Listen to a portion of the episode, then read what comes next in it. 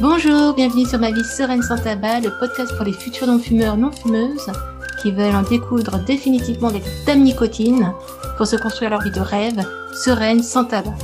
Une vie pleine de succès, de liberté, de nouvelles possibilités, grâce à toutes les opportunités qu'une vie sans tabac peut offrir. Et c'est parti pour l'épisode du jour dans la série des erreurs à éviter pour arrêter de fumer. Voyons aujourd'hui l'erreur numéro 2, vouloir arrêter de fumer uniquement pour faire plaisir à son entourage. Pour ne rien louper des prochains épisodes de Ma vie sereine sans tabac, abonne-toi dès maintenant. Vous êtes très nombreuses à avoir essayé d'arrêter de fumer en voulant faire plaisir à votre entourage, que ce soit faire plaisir à vos parents, à vos amis ou à une nouvelle conquête, qui ne cesse de vous répéter, à vous saouler pour vous convaincre d'arrêter de fumer.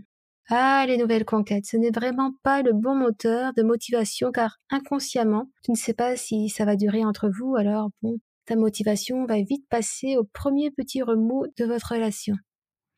Lorsqu'on me contacte pour arrêter de fumer, je demande toujours pourquoi tu souhaites arrêter de fumer. Si bah, tu viens à me dire que tu veux arrêter de fumer seulement pour faire plaisir à ton entourage, je sais déjà que c'est peine perdue. Alors voici en quelques mots ce que je dis souvent pour euh, trouver euh, son véritable moteur de motivation. Lorsque tu décides d'arrêter de fumer, il est très important que tu sois 100% aligné avec cette décision. Arrêter de fumer pour faire plaisir à X ou à Y ne te mènera pas sur la route du non-fumeur de la non-fumeuse. Du moins, si, sur quelques kilomètres, mais tu peux être sûr qu'à la première bifurcation, tu prendras la tangente pour en griller une et reprendre ton ancienne vie de fumeur, de fumeuse.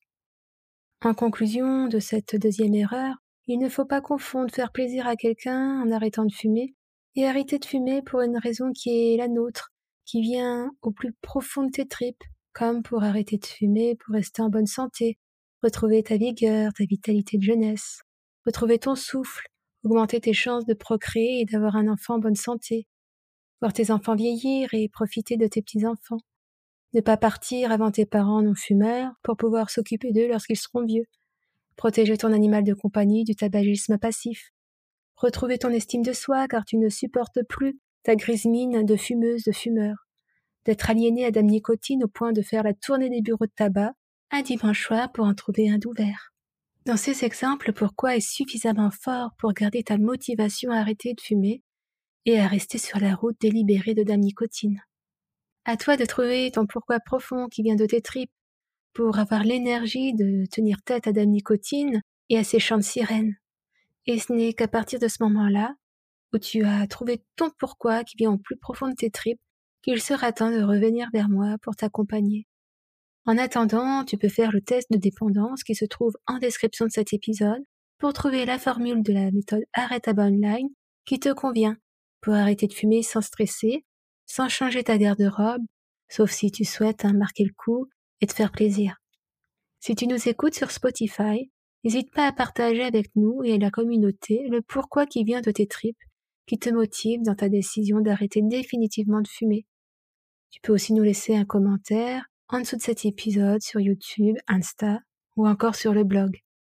Au plaisir de te lire et de t'accompagner à ta future vie sereine sans tabac. Et pour te motiver, répète après moi. Ciao ciao, dame nicotine!